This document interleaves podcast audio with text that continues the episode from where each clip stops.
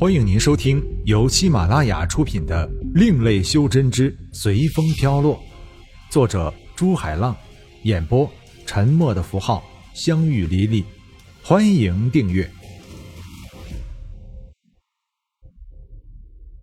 第七章，初修。刚才天宇打出的法诀来自逍遥派阁楼上面“剑霄阁”三字。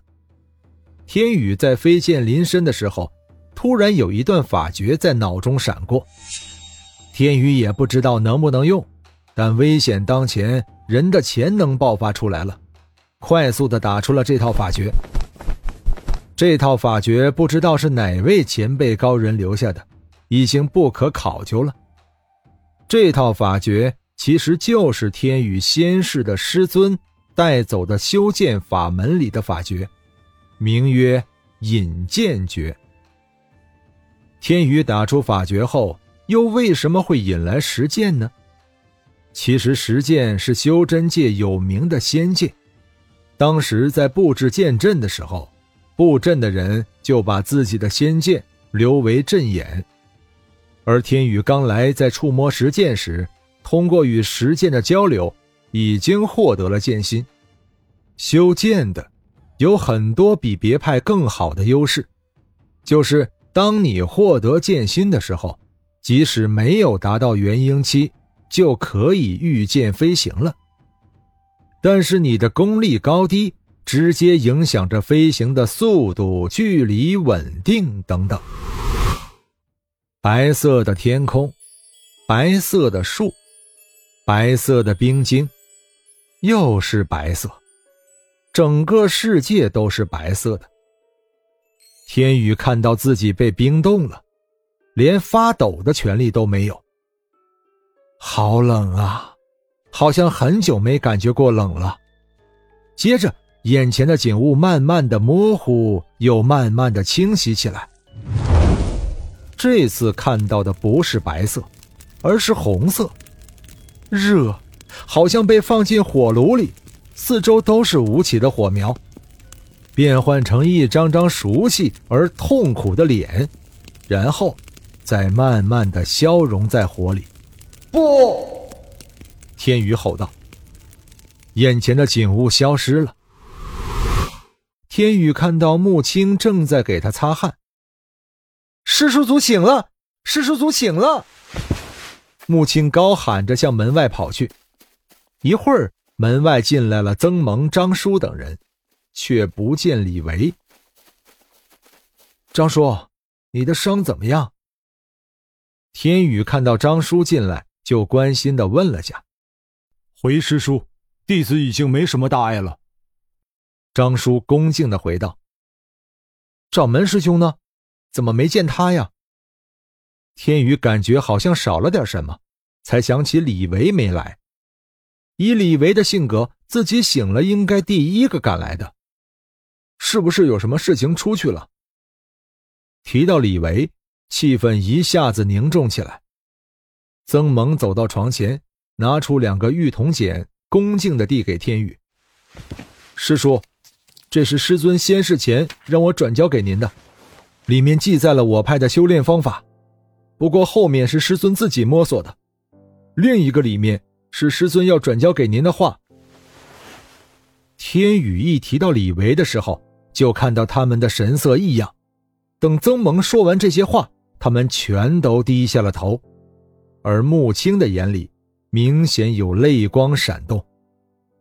天宇一道：“李维师兄他。”五十年前，弟子无知打伤师叔以后，师尊听到消息就马上赶回来了，用我们逍遥派祖师留下的唯一一颗九转回魂丹给师叔服用，并用自己的真元帮师叔修复伤处，然后没有休息又帮弟子疏导真元。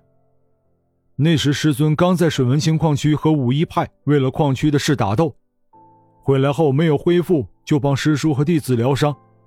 可恨的是。五一派在打斗中输了，欺负我们逍遥派人少，上门来挑衅。师叔收了石剑，我们没有剑阵的保护，师尊为了护派强用真元，结果走火入魔，仙逝了。张叔一边低泣着，一边慢慢的向天宇讲述了事情的整个过程。五十年呀，没想到自己昏过去五十年，醒来后已经物是人非了。五一派，如果我天宇有天修炼有成，我会让你们付出代价的。天宇拿过两个玉铜简，他在张老头那儿看过别人用过，于是把自己的真元输进去。一个是讲述修剑法门的，当输入到另一个的时候，脑中出现了李维的话：“天兄，当你看到这些的时候，我已经神形俱灭了。遗憾的是，没有看到你走进修真的大门，没机会和你一起畅游宇内，一起修入仙界，一起帮你重塑你妻子的金身了。我知道你不是一般的人物。”因为每次和你在一起的时候，我都能感觉到你身上有种别人没有的气势，像天地一样广博，所以那时候我就把你引进了我们逍遥派。现在逍遥派就交付给你了，看在为兄的份上，你就多多照顾逍遥派吧。希望逍遥派能在你的手上重新振兴起来。还有。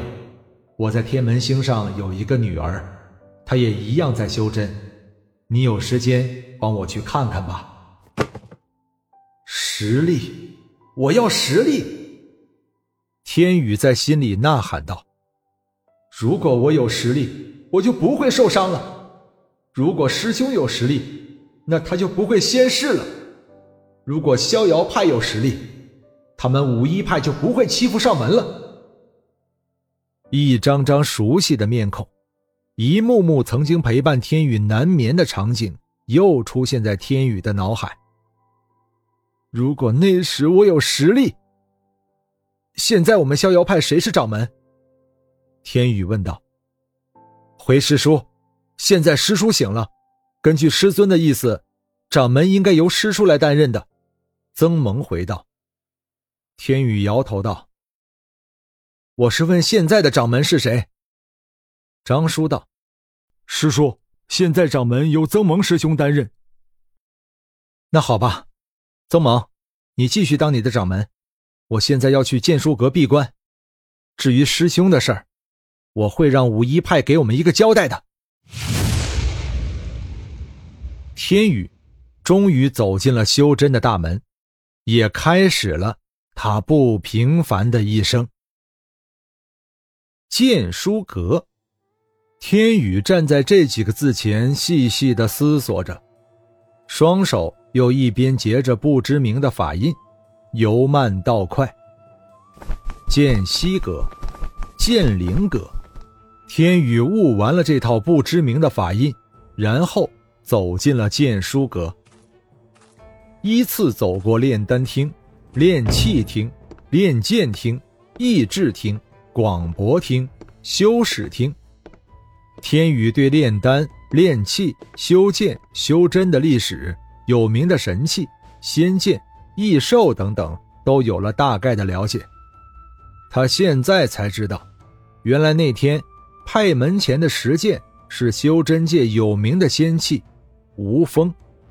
他也知道了，修真并不是一朝一夕的事，一般资质好的。要几百上千年才能修炼成仙，而资质差的可能一辈子也难有成就。想到这里，天宇拿出了李维留给他修炼的玉铜简，输入真元，并记住了里面的记载。原来天宇在以前悟到的手印在里面大部分都有记载，从引剑诀、奴剑诀、散剑诀、合剑诀、集剑诀。到御剑诀里面都有记载。李维说：“据他推测，下面应该是异剑诀、封剑诀、困剑诀和无剑诀。”天宇一一对照法诀，除了前面有的，还有四个法诀就分不清楚是封剑诀还是异剑诀，或是无剑诀了。天宇双腿盘坐，修炼起引剑诀来。又一阵地动山摇。无锋剑悬浮在天宇的面前，天宇伸手触摸着剑身，感受着剑的温度。